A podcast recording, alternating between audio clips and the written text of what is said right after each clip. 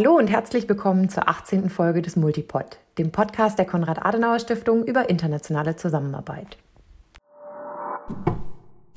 Multipod, der Podcast der Konrad-Adenauer-Stiftung über internationale Zusammenarbeit. Heute spreche ich mit Achim Steiner, dem Leiter der Entwicklungsagentur der Vereinten Nationen, über die langfristigen Ziele dieser Institution, aber auch darüber, wie sie auf aktuelle Krisen wie zum Beispiel den Krieg in der Ukraine oder die Coronavirus-Pandemie reagiert. Lieber Achim Steiner, ich darf Sie ganz herzlich begrüßen zur heutigen Multipod-Folge. Dankeschön, Frau Bellmann. Freut mich, dass wir heute miteinander sprechen können. Ich bin Christina Bellmann und arbeite in Berlin für die Konrad-Adenauer-Stiftung als Referentin für multilateralen Dialog. Über Fragen und Anregungen zum Podcast freuen wir uns wie immer sehr. Schreiben Sie uns bitte gern eine E-Mail an die Adresse multipod.kass.de. Und wenn Ihnen der Podcast gefällt, dann lassen Sie uns auch sehr gerne eine Bewertung in Ihrem Podcast-Player. Herr Steiner, Sie leiten seit 2017 die Entwicklungsagentur der Vereinten Nationen, das United Nations Development Program. UNDP abgekürzt, arbeitet aktuell in 170 Ländern in den Bereichen Bekämpfung von Armut und Ungleichheiten, dem Aufbau von resilienten Staaten und inklusiven Gesellschaften. 2015 hat sich die Weltgemeinschaft eine gemeinsame Entwicklungsagenda gegeben, mit der eine sozial, wirtschaftlich und auch ökologisch nachhaltige Entwicklung bis 2030 erreicht werden sollte. Diese sogenannte Agenda 2030, die umfasst 17 nachhaltige Entwicklungsziele, die auf Englisch Sustainable Development Development Goals heißen. Um diese Nachhaltigkeitsziele zu erreichen, ist die UNDP ein sehr wichtiger Partner für Regierungen weltweit. Herr Steiner, in welchen Bereichen sehen Sie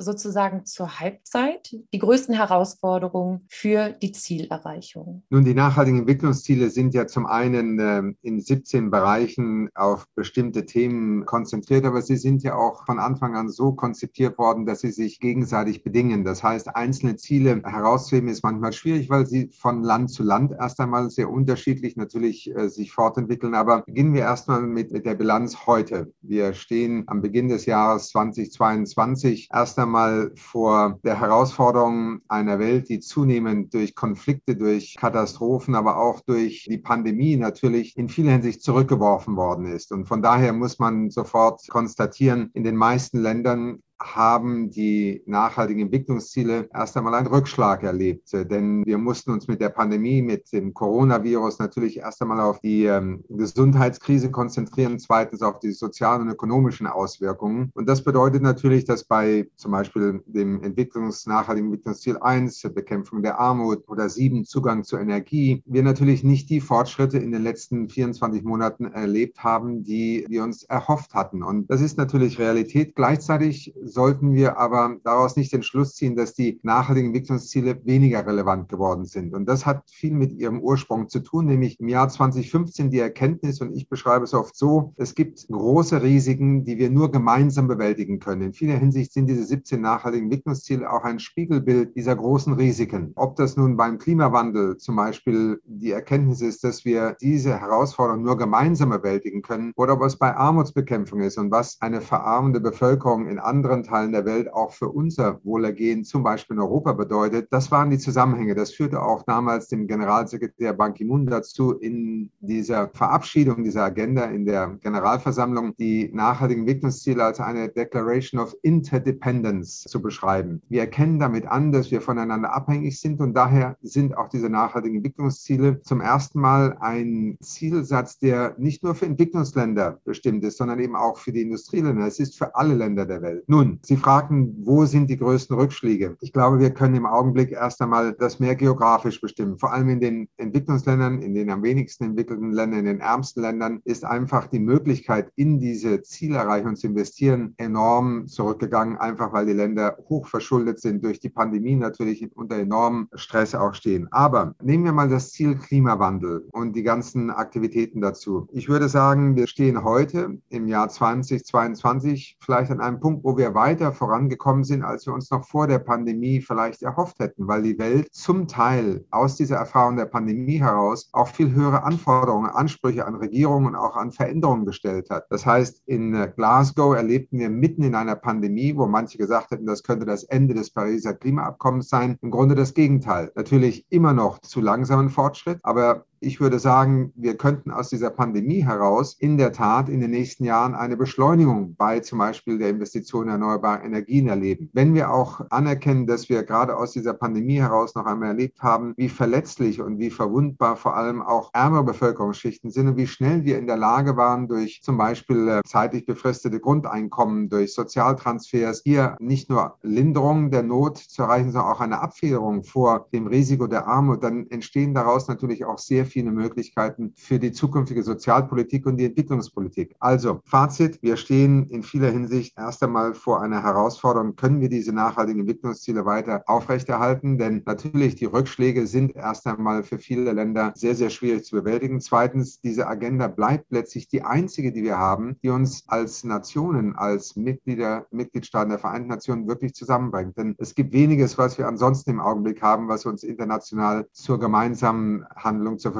steht. Also SDGs, Agenda 2030, volle Kraft voraus. Ganz herzlichen Dank. Ich würde jetzt gerne noch einen Schritt zurücktreten, denn die Agenda 2030 wurde ja nicht im luftleeren Raum beschlossen, sondern im Jahr 2000 hatte die Weltgemeinschaft sich ja schon die sogenannten Millennium-Entwicklungsziele gegeben, die eben bis 2015, also auch innerhalb eines Zeitraums von 15 Jahren, äh, erreicht werden sollten. Die Millennium-Entwicklungsziele waren damals ja mit Blick auf die sogenannten Entwicklungsländer konzipiert worden. Die jetzige Agenda 2030 hingegen gilt für alle Staaten der Welt gleichermaßen. Da würde ich Sie gerne mal fragen wollen, war in Ihrer Sicht dieser dieser Ansatz erfolgreich und wird die Agenda 2030 in den nationalen Politiken ausreichend berücksichtigt? Nun, die Millennium-Entwicklungsziele, wie vor allem auf die Entwicklungsländer ausgerichtet und sollten ja auch die internationale Entwicklungszusammenarbeit und Finanzierung mit beeinflussen. Und natürlich, es gibt immer diejenigen, die sagen, ja, aber die Ziele wurden ja nicht erreicht und in manchen Ländern hat man dieses Unterziel nicht erreicht. Insgesamt würde ich sagen, wir haben in der Zeit zwischen dem Jahr 2000 und 2015 in den meisten Entwicklungsländern sehr viele Fortschritte erlebt bei der Armutsbekämpfung Bekämpfung, bei Zugang zu Gesundheitsversorgung, zum Beispiel bei Zugang zu Bildung für Mädchen und Frauen. Das waren ja alles Elemente dieser Millennium-Entwicklungsziele. Und ich glaube, das Bündeln auch der internationalen Entwicklungszusammenarbeit, um die Länder bei der Erreichung dieser Ziele zu unterstützen, hat sich ausgezahlt. Und dass man die Ziele nicht immer ganz erreicht, hat natürlich auch damit zu tun, dass wir in den über 140, 50 Entwicklungsländern manchmal auch Krisen erleben. Es gibt politische Krisen, es gibt Wirtschaftskrisen, es gibt eine, eine Dürre oder Überschwemmung. Also auch darin liegt äh, zum Teil ein Grund, warum man nicht immer 100 Prozent Zielerreichung hat. Aber es wurden sehr viele Fortschritte erreicht. Und die Millennium-Entwicklungsziele sind ja auch in den nachhaltigen Entwicklungszielen dieser Agenda 2030 weiter mit reflektiert. Wir haben diese Ziele ja nicht aufgegeben, sondern wir haben sie erweitert und wir haben auch konzeptionell die Zusammenhänge viel stärker in den Vordergrund gestellt. Aber diese Ziele sind eben auch für alle Länder inzwischen ein Orientierungspunkt für zukünftige Entwicklung. Und ich glaube, wir erleben in den reicheren Ländern wie in den ärmeren Ländern sehr unterschiedliche Aufnahme dieser Ziele. Die Bundesrepublik Deutschland zum Beispiel hat ja eine nachhaltige Entwicklungsstrategie verabschiedet. Auch die nachhaltigen Entwicklungsziele wurden von der vorherigen Regierung und ich hoffe auch mit der jetzigen Regierung wieder ein zentraler Referenzpunkt auch für strategische Entwicklungsentscheidungen und Investitionen in Deutschland hinzugezogen. Manche glauben, dass man vielleicht vielleicht diese Ziele in Deutschland nicht so relevant finden würde. Ich würde jeden ermutigen, lesen Sie sich mal die Ziele durch, schauen Sie die großen Diskussionen an, die wir in Deutschland führen zu sozialpolitischen Themen, wirtschaftspolitischen Themen, werden sehr schnell erkennen, dass die nachhaltigen Entwicklungsziele an sich auch sehr gut auf die Entscheidungs- und Diskussionsprozesse in Deutschland passen. Und so über die Welt verteilt haben wir an sich eine erstaunliche Aufnahme und auch ein Interesse erlebt. Zum Beispiel in Japan sitzt die SDG Coordination im Büro des Premierministers der Regierung in Japan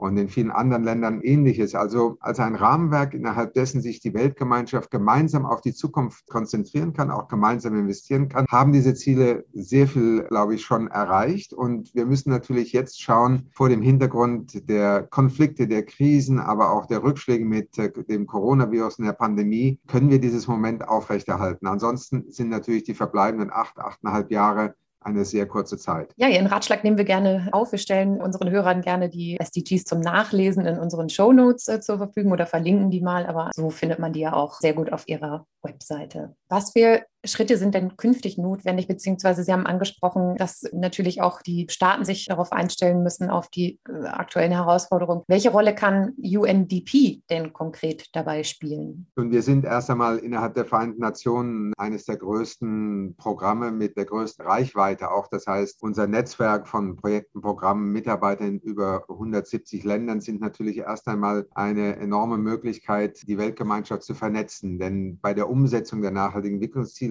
hat ja keiner sozusagen das Geheimrezept, sondern wir entwickeln jeden Tag weltweit neue Ansätze, zum Beispiel auch im Hinblick auf Digitalisierung. Welche Möglichkeiten entstehen aus der Digitalisierung, zum Beispiel Frauen in das Finanzsystem viel stärker einzubinden? In der Pandemie haben wir erlebt, wie Digitalisierung zum Beispiel auch gerade im Bildungswesen aufgezeigt hat, was es bedeutet, wenn man Zugang hat zu digitaler oder Internetverbindung oder eben nicht. Und in vielen afrikanischen Ländern hat letztlich eine Generation von Schülern ein bis anderthalb Jahre Bildung verloren. Das sind sozusagen die Beweise dafür, dass wir in diesem Bereich Entwicklungszusammenarbeit natürlich eine sehr zentrale Rolle spielen können. Und vor allem auch der Auftrag, den UNDP hat innerhalb der Vereinten Nationen, nämlich Ländern bei der Entwicklung ihrer nationalen Entwicklungspflege auch die Integration verschiedener Politiken, zum Beispiel auch das Thema Finanzierung. Es geht ja nicht nur darum, dass man sich Ziele setzt. Nationale Politik wird in Parlamenten verabschiedet, aber da muss sie auch finanziert werden. In all diesen Bereichen ist UNDP in äh, vieler Hinsicht erst einmal ein Partner bei der Gestaltung, Ausgestaltung nationaler Entwicklungspolitik, dann der Vernetzung von Entwicklungsländern, um Innovationen viel stärker auch über den ganzen Globus miteinander zu verbinden. Und drittens natürlich immer die Organisationen, die vor allem mit der reicheren Welt versucht, die Aufmerksamkeit dahin zu lenken, dass wir in die Zukunft gemeinsam investieren müssen. Entwicklungszusammenarbeit ist nicht mehr Entwicklungshilfe, es ist nicht eine karitative Aufgabe, sondern wenn wir heute über zum Beispiel die Bewältigung des Klimawandels sprechen, dann haben haben wir ein zentrales Interesse, zum Beispiel daran, dass der afrikanische Kontinent viel schneller den Übergang hin zu einer erneuerbaren Energieinfrastruktur schafft. Das sind keine Almosen, sondern das sind Investitionen in Technologien, das sind Energiesysteme, das ist vor allem auch Armutsbekämpfung, denn auf dem afrikanischen Kontinent leben immer noch fast 670 Millionen Menschen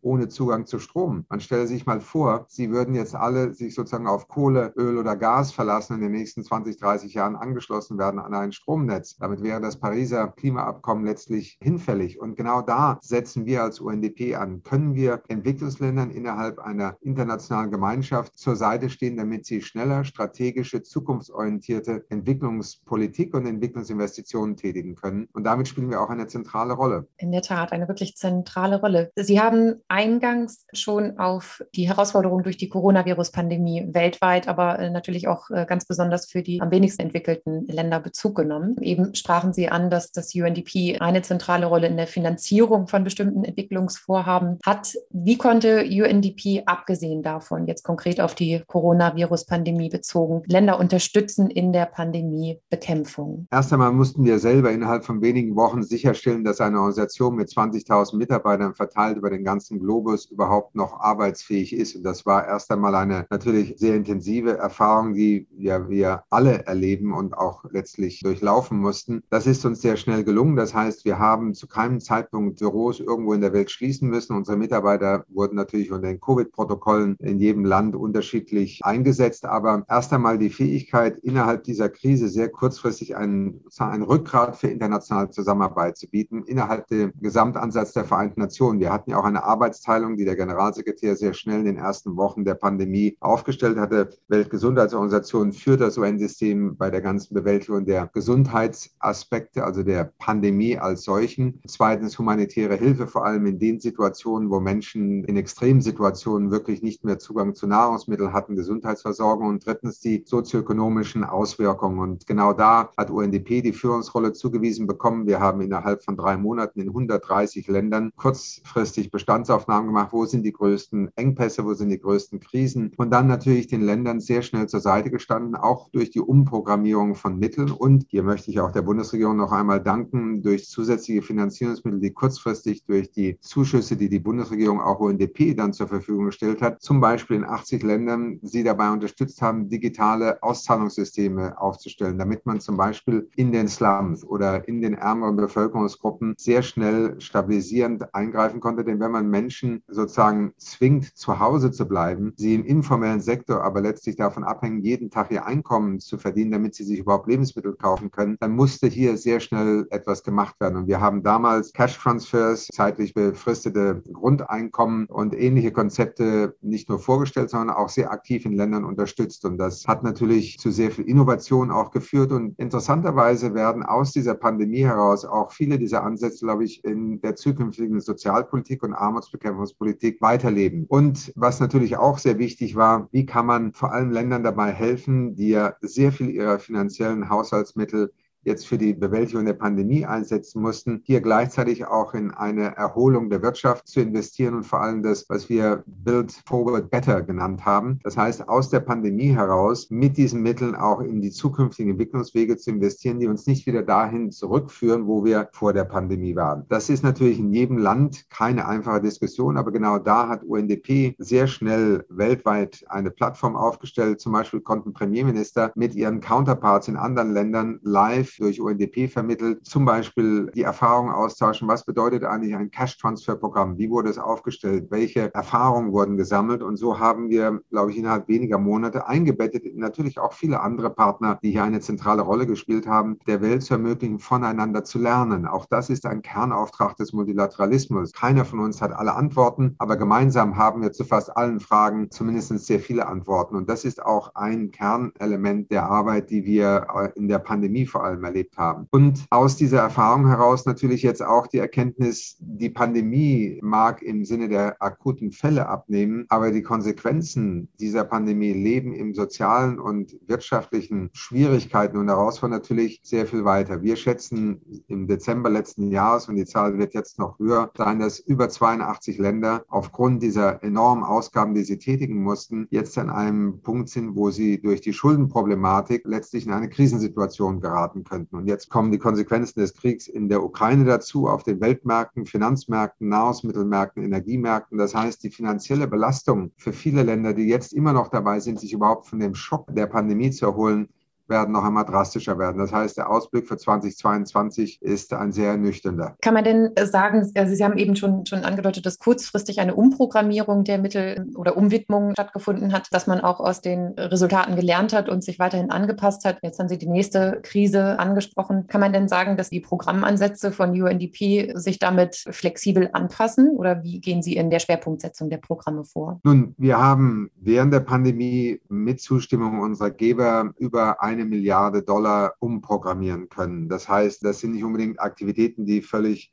aus dem Rahmen dessen fallen, was wir sonst gemacht hätten, aber mit anderen Vorzeichen, mit kürzeren Vorläufen, auch natürlich einer viel schnelleren Umsetzung. Und ich glaube, das ermöglichte uns in dem Moment, den Ländern wirklich in einer Form zur Seite zu stehen, die ja fast für, für viele Menschen überlebensnotwendig war. Denn wir vergessen manchmal, wie akut zum Beispiel die Versorgung oder die Sicherstellung der Versorgung durch öffentliche Dienstleistungen, aber auch zum Beispiel Märkte, die weiter funktionierten, eine Herausforderung war. Was mir heute Sorgen macht, ist, dass dass wir zwar kurzfristig in der Pandemie in einigen Ländern, und deswegen erwähne ich auch Deutschland hier und natürlich auch einige andere in Skandinavien zum Beispiel, erlebt haben, dass sie die Bedeutung der internationalen Zusammenarbeit hier anerkannt haben, auch zum Beispiel eine Unterstützung der WHO. Aber zum Beispiel COVAX, diese Fazilität, die die Vereinten Nationen ja sehr früh aufgestellt hatten, um sicherzustellen, dass wenn ein Impfstoff bereitsteht, dass er dann sozusagen in einer fairen Art und Weise der Welt zur Verfügung steht, ist in der ersten Phase letztendlich gescheitert, weil die Mittel nicht bereitgestellt wurden. Das heißt, die Vereinten Nationen mussten sich hinten anstellen an der Schlange und zwar hinter denen, die entweder die Patente hatten oder eben die Geldmittel hatten, um sich sozusagen ihre Impfstoffe als erste einzukaufen. Und damit stehen wir noch heute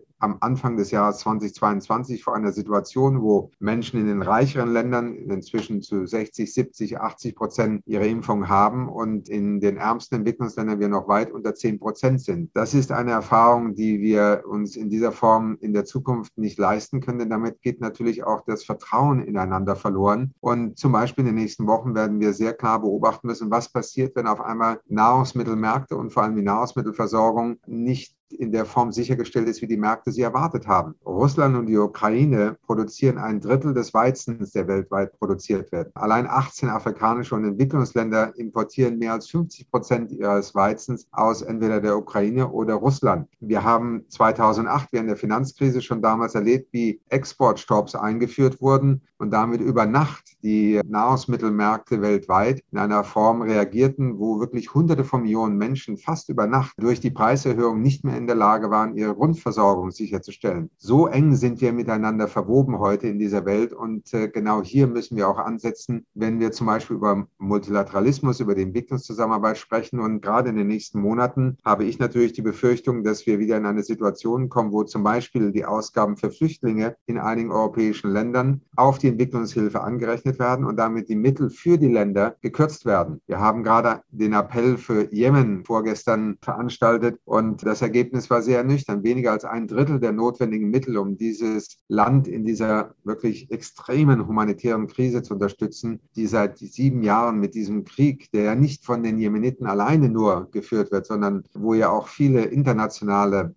Akteure hinter den Parteien stehen, ist natürlich ein Beispiel dafür, wie wir die Solidarität in den nächsten Monaten sehr stark in den Vordergrund stellen müssen. Denn ansonsten verlieren wir die Fähigkeit, miteinander und gemeinsam zu handeln. Herr Steiner, Sie haben das eben schon angesprochen. Das ist, finde ich, ein, ein, sehr wichtiger Punkt. Ich möchte den gerne noch mal mit ein paar Zahlen auch untermauern und noch weiter darauf eingehen. Sie sagten, dass mit der Pandemie natürlich auch der finanzielle Bedarf von UNDP stieg, während gleichzeitig die Finanzierungsdecke insbesondere von Staaten des globalen Südens immer dünner wurde. Im ersten Jahr der Pandemie, dazu vielleicht ein, ein paar Zahlen, verfügte UNDP über ein Budget von 5,6 Milliarden US-Dollar und der Anteil des Core Funding, also der Basisfinanzierung, konnte um 13 Prozent gesteigert werden. Sie haben auch Deutschlands Rolle angesprochen. Deutschland ist noch vor der EU der größte Geber von UNDP. In 2020 gingen von deutscher Seite insgesamt 484 Millionen US-Dollar an UNDP. Nachdem jetzt die Pandemie natürlich die Geber zwangen, große Hilfspakete für die eigenen Wirtschaften eben auch zu schnüren, ja, ist es natürlich eine schwierige finanzielle Lage. Und Sie haben jetzt eben auch schon einen Einblick äh, da reingegeben, was potenziell der Krieg in der Ukraine noch für weitere globale drastische Grenzen eben haben könnte. Können Sie uns noch mal näher erläutern, was für Konsequenzen würde eine Mittelreduzierung ganz explizit haben? Nun, wir haben auch bei der Finanzierung, die zum Beispiel Deutschland durch UNDP bereitstellt, erst einmal drei verschiedene Schwerpunkte. Das eine sind Krisenländer. Ein nicht unbeträchtlicher Teil der Finanzierung, die auch UNDP zum Beispiel aus Deutschland erhält, ist spezifisch für Länder wie Afghanistan oder in der Sahelregion oder Jemen oder Haiti zum Beispiel. Das sind Länder, in denen sozusagen außergewöhnliche Situationen, auch außergewöhnliche Finanzierungen, zum Teil aus der humanitären und Stabilisierungs Fonds der, der Bundesregierung bereitgestellt werden. Und die sind natürlich ein ganz besonderer Finanzierungsschub in einer Krisensituation. Dann haben wir die Kernfinanzierung, was wir eben das Core Funding nennen. Und hier vielleicht nur kurz für Ihre Zuhörer. Man muss sich vorstellen, eine Organisation wie UNDP ist nicht wie, die, wie das Sekretariat der Vereinten Nationen, das der Generalsekretär führt. Dort haben die Mitgliedstaaten durch einen Schlüssel festgelegte Beiträge entsprechend ihrer Wirtschaftsgröße. UNDP bekommt überhaupt keine Mittel, die garantiert sind. Das heißt, zum 1. Januar eines jeden Jahres stehe ich als Leiter dieser Organisation vor der Herausforderung, ich habe 20.000 Mitarbeiter in 170 Ländern. Wir haben natürlich ein Portfolio von Projekten, aber diese Projekte, das sind im Schnitt 4.500 einzelne Projekte, die wir zu jedem Zeitpunkt in einem Jahr managen. Diese gesamte Organisation könnte über Nacht sozusagen im Grunde keine Finanzierung mehr bekommen. Das ist natürlich ein Extremfall, aber nur Ihnen mal zu verdeutlichen, das Vereinigte Königreich entschied sich mitten in der Pandemie, seine Entwicklungshilfemittel drastisch zu kürzen und für eine ganze Reihe von UN-Organisationen wurde über Nacht, weil England war oder das Vereinigte Königreich war ja ein sehr großzügiger und auch strategischer Investor in die Vereinten Nationen, einfach das Budget um 60 Prozent gekürzt. Diese Schocks müssen wir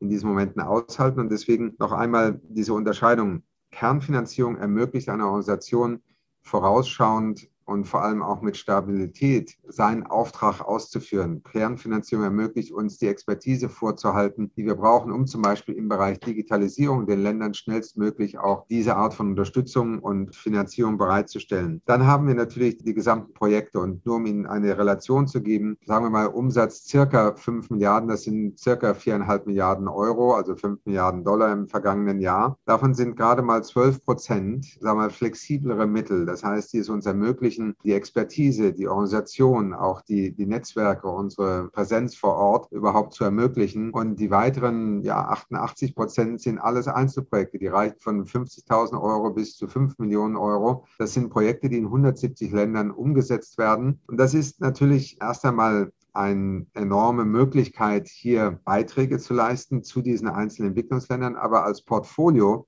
nicht unbedingt die ideale Form der Entwicklungsinvestition. Und Ihnen nur noch ein weiteres Beispiel zu geben. Wir haben über 300 Klimaprojekte und im Vorlauf zu Glasgow haben wir dann die Entscheidung getroffen, die sind alles Einzelprojekte, die über die Global Environment Facility, den Green Climate Fund finanziert werden. Die managen wir in gewisser Hinsicht als Einzelprojekte, wie, wie Socken an einer Wäscheleine hängen. Und vor Glasgow, vor zwei Jahren, habe ich den Auftrag gegeben, dass wir versuchen, dieses Netzwerk an Einzelprojekten miteinander zu verbinden, damit wir den Ländern und vor allem auch dem Pariser Klimaabkommen Abkommen ermöglichen in Glasgow, diese nationalen Klimastrategien, die ja absolut essentiell waren. Die Länder mussten ja ihre Ambitionen erhöhen für Glasgow, damit dieses Prinzip alle fünf Jahre werden sich die Mitgliedstaaten dazu verpflichten, ihre Klimaziele zu erhöhen mit höherer Ambition. Haben wir dann in 120 Ländern dieses Projektnetzwerk genutzt, um den Ländern zur Seite zu stehen, damit wir eben in Glasgow als Weltgemeinschaft wirklich sagen können, wir haben die Ambitionen erhöht. Und das ist uns auch gelungen. Und damit noch einmal ein Beispiel, dass eben eine Organisation wie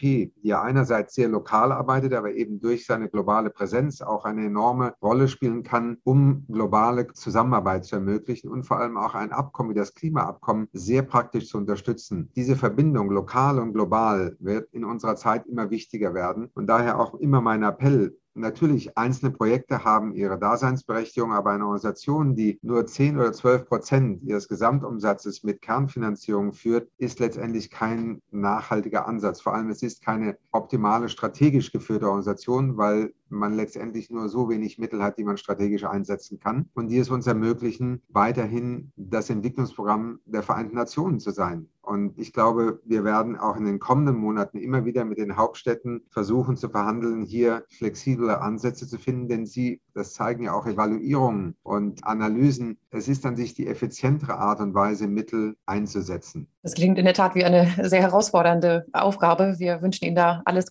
Gute, dass Sie die Mitgliedstaaten auch tatsächlich von dem flexibleren Ansatz überzeugen können. Herr Steiner, wir haben jetzt über zwei sehr akute Krisen gesprochen. Ich würde zum Ende der Podcast-Folge gerne noch auf einen weiteren Trend zu sprechen kommen, den wir als Organisation seit einigen Jahren beobachten und nicht nur wir, sondern auch natürlich andere, nämlich der Erosion bestehender demokratischer Strukturen. Für uns, wie gesagt, als politische Stiftung mit dem Ziel der Stärkung von Demokratie, von Menschenrechten, sind das sehr beunruhigende Entwicklungen. Und UNDP ist ja auch gerade im Bereich einer guten und demokratischen Regierungsführung ein wichtiger Akteur, der durch seine Programme und auch eine Brücke Brückenfunktion zwischen Regierung und Zivilgesellschaften herstellen kann. Da spielen sie eine zentrale Rolle. Wie reagiert denn UNDP im Dialog mit der Regierung, aber auch in der Programmarbeit auf diesen Trend? Lassen Sie mich äh, so beginnen. Die Aufgabe eines Programms der Vereinten Nationen, ob das jetzt der Menschenrechtskommissar oder die Menschenrechtskommissarin ist oder ob es das Entwicklungsprogramm der Vereinten Nationen ist, wir sind erst einmal eine Organisation, die in, dem, in der Beziehung, in dem Verhältnis zu einem Land, auch in den Partnerschaften natürlich mit diesen Prinzipien, die ja zum Beispiel in der Charta der Vereinten Nationen festgehalten sind, aber auch in der Declaration of Human Rights und so weiter. Das sind wertegestützte Prinzipien, auf denen wir sozusagen aufbauen. Nun bringt es natürlich wenig in einem Land, in dem man versucht, äh, Demokratie zu fördern, das gerade einen Militärcoup hinter sich hat, sozusagen mit den Prinzipien durch die Tür zu kommen und zu sagen, unterzeichnet erst einmal hier. Ich erinnere nochmal daran, die Situation zum Beispiel letztes Jahr, als die de facto Regierung in Kabul die Zügel in die Hand genommen hat. Die Weltgemeinschaft verabschiedete sich und ein neues Regime war da. Die Vereinten Nationen haben damals Kabul und Afghanistan nie verlassen, weil unsere Aufgabe ist in dem Moment vor allem den Menschen durch diese Krise zur Seite zu stehen, auch wenn eine de facto Regierung, die überhaupt nicht international anerkannt ist, auch nicht von den Vereinten Nationen, erst einmal sozusagen das die Führung übernommen hat. Und in diesem Spannungsfeld zu arbeiten, ist nichts Neues für uns. Es ist manchmal natürlich verbunden mit widersprüchlichen Realitäten, aber vor allem ist unser Ziel ja immer, den Menschen und der Bevölkerung eines Landes zur Seite stehen, damit sie ein Ziel in der Zukunft erreichen können. Das heißt, gute Regierungsführung, Demokratie, auch die Legitimation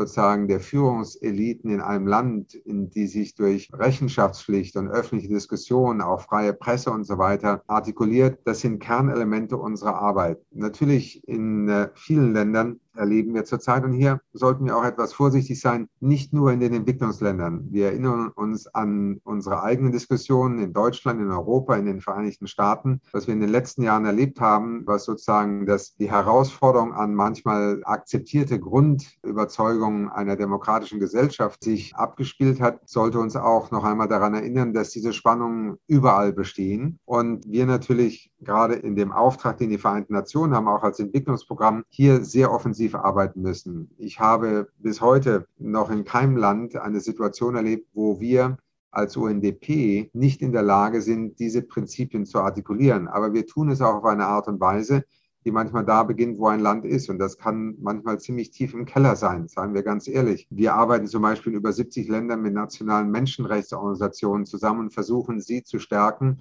Sie sind ein integraler Bestandteil einer funktionierenden Demokratie. Wir versuchen zum Beispiel die Repräsentanz von Frauen in Parlamenten direkt zu fördern, weil sie in so vielen Parlamenten der Welt noch weit unter dem Durchschnitt der Bevölkerung äh, liegt. Und natürlich erleben wir auch Situationen wie in Myanmar, wo ein Militärcoup letztlich eine Demokratie einfach aus dem Fenster geworfen hat und wir nun vor diesem Dilemma stehen, verlassen wir das Land, wenden wir uns ab von diesem Land oder versuchen wir, ohne die jetzige Regierung formal anzuerkennen, aber durch pragmatische Handlungsspielräume vor allem auf der ja, Grassroots-Ebene mit der Bevölkerung zusammenzuarbeiten. Denn die wirtschaftlichen Auswirkungen der Pandemie, aber auch des Coups in Myanmar sind zum Teil katastrophal. Das heißt, dort wirtschaftlich zu stabilisieren, soziale Sicherungssysteme versuchen zu fördern, genauso wie in Afghanistan, wo wir letztes Jahr der Weltgemeinschaft sehr früh immer wieder versucht haben zu verdeutlichen, so schwierig und so unnachvollziehbar die Realität ist, in der sich Afghanistan jetzt befindet Ende seit August. Wenn wir uns jetzt abwenden von diesem Land, dann werden bis Mitte dieses Jahres über 90 Prozent der Bevölkerung unter der Armutsgrenze leben. Es bedarf nicht viel Fantasie, sich auszumalen, was das bedeutet im Sinne von Millionen von Menschen, die aufgeben, die zu entweder Binnenflüchtlingen oder internationalen Flüchtlingen werden. Der Extremismus, der dort wieder Fuß fassen kann, weil Menschen in der Verzweiflung letztlich nicht mehr wissen, wo sie sich hinwenden sollen. Das heißt, auch in, gerade in diesen Krisensituationen, wo Demokratiedefizite, wo eine Regierung sogar vielleicht an der Macht ist, die nicht mal international akzeptiert wird, müssen wir als Vereinte Nationen die Herausforderung annehmen, dort auch weiter tätig zu bleiben. Aber das sind sozusagen die dunklen Seiten. Wir erleben ja auch in sehr vielen Ländern, wie sich Demokratie verfestigt hat, wie Freiräume geschaffen wurden, wie zum Beispiel Frauen in viel größerer Zahl und auch anteilsmäßig in der nationalen Regierung zum Beispiel vertreten sind. Selbst in Afghanistan waren bis zur Mitte letzten Jahres fast 40 Prozent der Mitarbeiter im öffentlichen Dienst in Afghanistan Frauen. Wenige wissen das. Das waren die Entwicklungserfolge von 20 Jahren, wo Hunderttausende von Mädchen erst einmal ihre Schulausbildung abschließen konnten, studiert haben, sich qualifiziert haben. Auch in diesem Drama von Afghanistan sollten wir nicht vergessen, das sind Erfolge der Zusammenarbeit. Sie haben am Ende nicht ausgereicht, um sozusagen eine politische Veränderung langfristig sicherzustellen, aber Entwicklungszusammenarbeit funktioniert und sie funktioniert vor allem auch da, wo die Defizite so akut sind und wo manchmal die Widersprüche sehr leicht in den Medien aufgegriffen werden können. Aber ich stehe weiter für das Prinzip, die Vereinten Nationen verlassen ein Land nicht und wenden sich nicht von den Menschen ab, nur weil sozusagen die falsche Regierung an der Macht ist in diesem Land. Und das wird für uns weiterhin, vor allem als Entwicklungsorganisation, immer wieder eine Herausforderung sein. Herr Steiner, haben Sie ganz herzlichen Dank auch nochmal dafür, dass Sie die wirklich auch Entwicklungserfolge hervorgestellt haben und unterstrichen haben. Sie haben wirklich keine leichte Aufgabe, aber eine wirklich sehr, sehr wichtige Aufgabe. Und ich möchte mich ganz herzlich dafür bedanken, dass Sie sich heute die Zeit genommen haben, uns Einblicke in die Arbeit von UNDP zu geben und auch sozusagen schwierigeren Fragen nicht aus ausgewichen sind und uns Rede und Antwort bestanden haben. Herzlichen Dank. Sehr gerne, Frau Bellmann. Und ich glaube, Rede und Antwort stehen gehört mit zu den Aufgaben, die ich auch erfüllen muss. Und vor allem natürlich mein Dank auch an Sie Sie, denn ich hoffe, dass vor allem die, die diesem Gespräch zuhören, auch trotz aller Herausforderungen ein Verständnis dafür entwickeln, wie wichtig diese Zusammenarbeit ist. Entwicklungszusammenarbeit im 21. Jahrhundert ist für mich die Grundlage, dass wir als Menschen und als Staaten weiterhin gemeinsam diese Probleme bewältigen können. Und dazu brauchen wir eine informierte Öffentlichkeit und vor allem eine Öffentlichkeit, die nicht nur mit Skepsis oder vielleicht Zynismus die Rückschläge wahrnimmt, sondern wir haben sehr viel erreicht in den letzten 50 Jahren der Entwicklungszusammenarbeit, bei der Armutsbekämpfung. So viele Länder stehen heute auf einer ganz anderen Basis, was die Zukunft betrifft. Und genau das ist auch, ähm, wo ich mich in meiner Zeit in UNDP sehr stark eingebracht habe. Es geht um die Zukunft der Entwicklung und nicht nur um die, sagen wir, gemischte Bilanz der Vergangenheit. Und genau das ist der Auftrag auch von UNDP, für den wir die Unterstützung auch in der deutschen Öffentlichkeit sehr stark brauchen. Vielen Dank. Dem habe ich nichts mehr hinzuzufügen. Mir bleibt nur noch, mich ganz herzlich bei allen Hörerinnen und Hörern zu bedanken und darauf zu hoffen, dass Sie auch beim nächsten Mal wieder einschalten. Auf Wiedersehen. Multipod, der Podcast der Konrad-Adenauer-Stiftung über internationale Zusammenarbeit.